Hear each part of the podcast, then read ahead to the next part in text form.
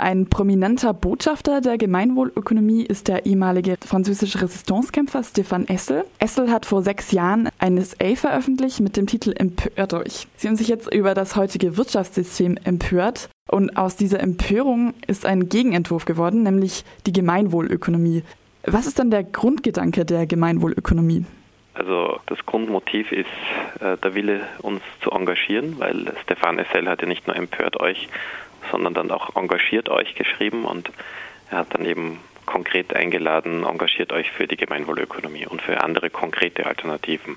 Und das Grundmotiv ist nicht so sehr Empörung, sondern der Versuch zu verstehen, was denn im Kern des gegenwärtigen Wirtschaftsmodells schiefläuft. Und die Entdeckung nach Jahre- oder jahrzehntelangen Forschungen war, dass wir im Grunde einfach nur Zweck und Mittel verwechseln.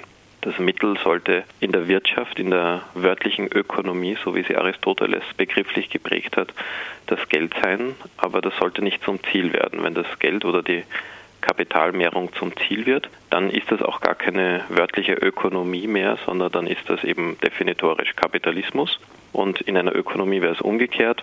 Da wäre das Kapital nur das Mittel und das Gemeinwohl das Ziel. Und den Erfolg, den misst man immer und überall an der Zielerreichung und nicht an der Mittelakkumulation. Das ist der große Fehler, der erstens der Methodenfehler, weil wir den Erfolg falsch messen an den Mitteln anstatt an den Zielen. Und zweitens, wenn das Kapital und seine Mehrung zum Ziel wird, dann gruppieren sich da rundherum ganz andere Werte, eben wie Gewinn und Erfolg und Effizienz und Wachstum und Wettbewerb, anstatt die immerwährenden Grundwerte Solidarität, Gerechtigkeit, Nachhaltigkeit, Menschenwürde oder Demokratie, die sich rund um den Zielwert Gemeinwohl gruppieren.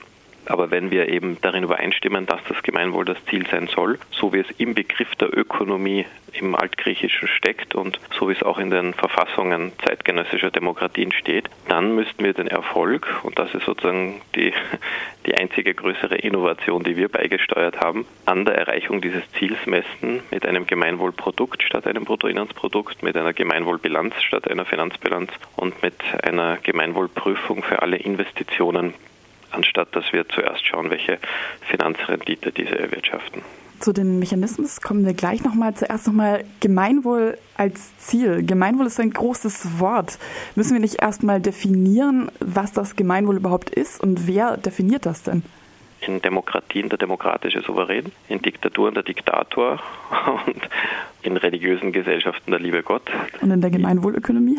Da leben wir in Demokratien also der demokratische Souverän. Oder wie heute würde es der Bundestag definieren, wenn der die Verfassung umsetzen würde. Das tut er aber leider nicht, weil in dem Grundgesetz steht ja schon, dass Eigentum verpflichtet und sein Gebrauch zugleich dem Allgemeinwohl dienen soll. Nur in der real existierenden Wirtschaftsordnung und in den Ausführungsgesetzen wird dann genau dieser Verfassungsgeist nicht umgesetzt. In der bayerischen Verfassung steht, die gesamte wirtschaftliche Tätigkeit dient dem Gemeinwohl und Unternehmen müssen aber in keinster Weise Rechenschaft darüber ablegen, wie sehr oder wie wenig sie dem Gemeinwohl dienen oder Investitionen oder auch die gesamte Volkswirtschaft. Es wird das Bruttoinlandsprodukt gemessen, aber das erzählt uns weder, wie glücklich wir sind, noch wie gesund wir sind, noch wie demokratisch wir sind. Und deshalb schlagen wir nicht nur den Verbleib in der Demokratie, sondern eine Vertiefung und Verbesserung der Demokratie vor, in der Bedeutung, dass die Grundsatzentscheidungen in der Demokratie, wie eben zum Beispiel, was verstehen wir unter Gemeinwohl oder was verstehen wir unter Gerechtigkeit oder Freiheit. Diese Grundwerte sind immer zunächst schwammig und müssen dann immer progressiv geklärt werden. Und je demokratischer wir uns darüber verständigen, was wir unter Gerechtigkeit verstehen oder was wir unter Freiheit verstehen oder eben was wir unter Nachhaltigkeit oder Gemeinwohl verstehen, desto besser werden die Ergebnisse sein. Und wir schlagen vor, dass sich die Menschen oder die Bürger und Bürgerinnen in den kleinsten politischen Einheiten versammeln und die 20 wichtigsten Zutaten für das Gemeinwohl gemeinsam ermitteln und daraus würde sich dann zum Beispiel das Gemeinwohlprodukt ergeben. Mhm, das Gemeinwohl also definiert von unten, demokratisch definiert.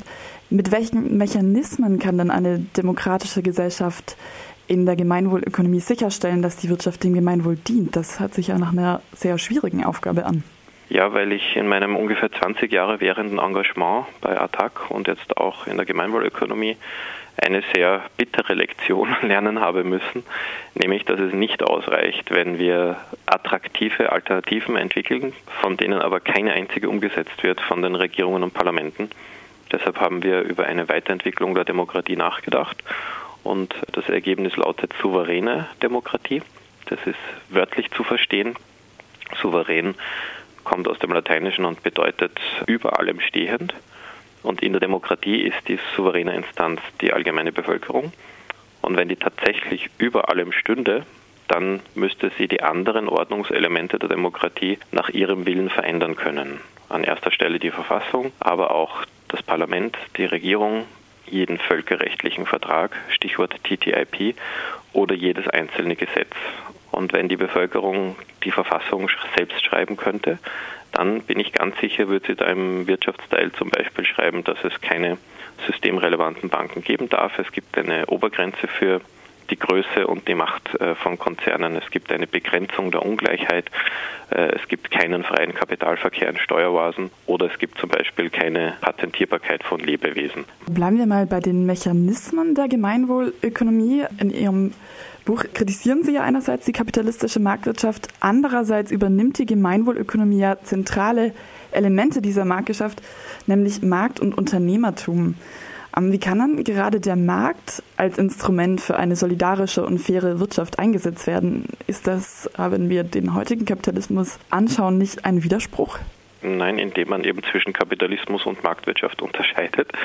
Ich kritisiere genau, wie Sie sagen, die äh, kapitalistische Marktwirtschaft, die ist abzulehnen.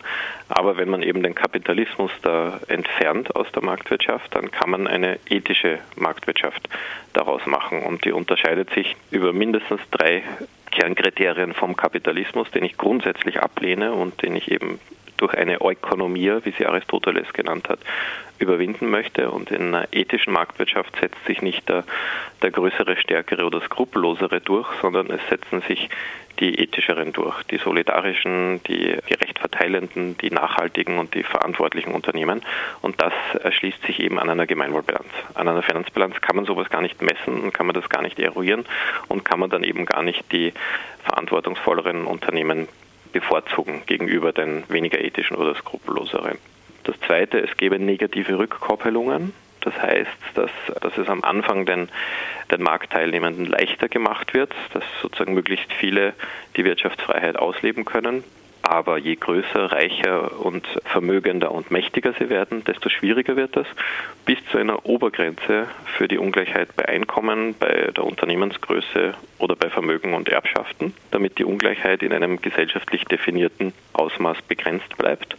Und drittens ist vielleicht der Kern Ihrer Frage, die Gemeinwohlökonomie schlägt zwar sehr wohl eine ethische Marktwirtschaft vor, aber sie soll im Vergleich zu heute einen geringeren Platz im, im gesamtgesellschaftlichen Leben einnehmen, damit eben auch andere Formen der nicht marktförmigen Ökonomie einen größeren Platz bekommen.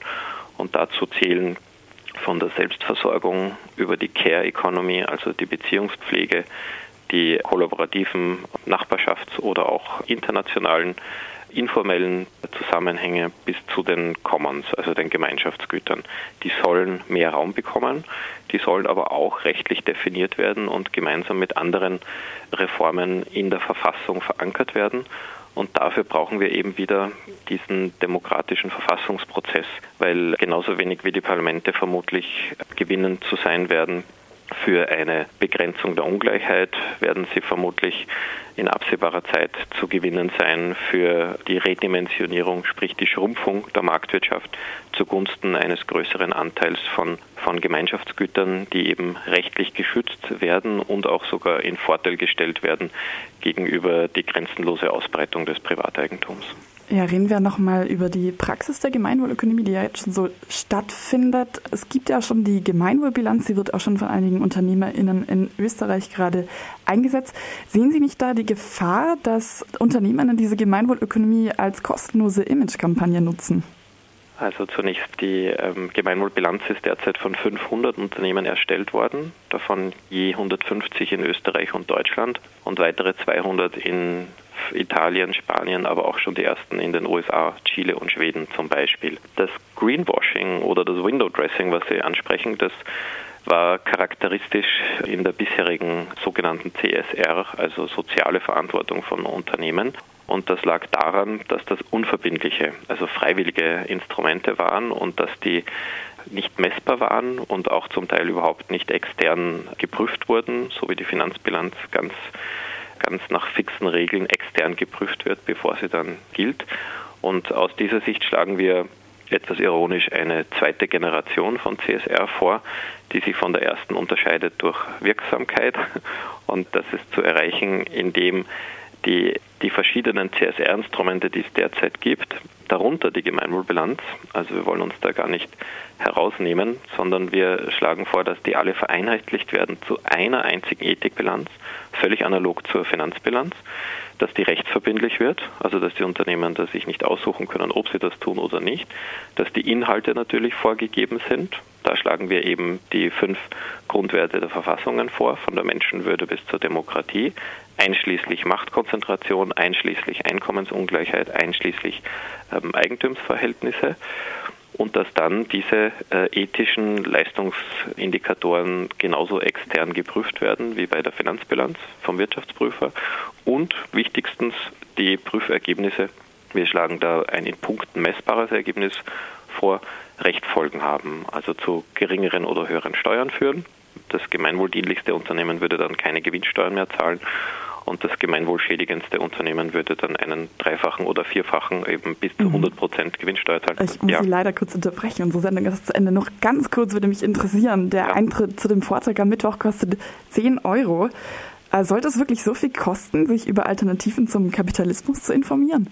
Nein, ich erfahre das jetzt, muss ich ehrlich sagen, zum ersten Mal, weil ich 130 Vorträge habe im Jahr und das noch nicht erfahren habe, das erschien mir sehr hoch. Also falls das wirklich ja. ohne Ausnahme gilt, dann fände ich schön, wenn man dann noch eine Ermäßigung für... Genau, ermäßigt 6 Euro ist aber, aber auch schon Ach, das gibt es, ja. ja, okay. Wenn 6 Euro auch noch zu hoch sind für Menschen zum Beispiel aus Hartz-IV-Haushalten, dann äh, wäre es schön, dass da eine nochmalige Reduktion stattfinden könnte. Das kann ich gleich nochmal anregen. Gut, vielen Dank, Christian Felber zum Thema Gemeinwohlökonomie. Der Vortrag findet am Mittwoch um 19.30 Uhr im Audimax im KG2 in der Uni Freiburg statt. Vielen Dank, Herr Felber.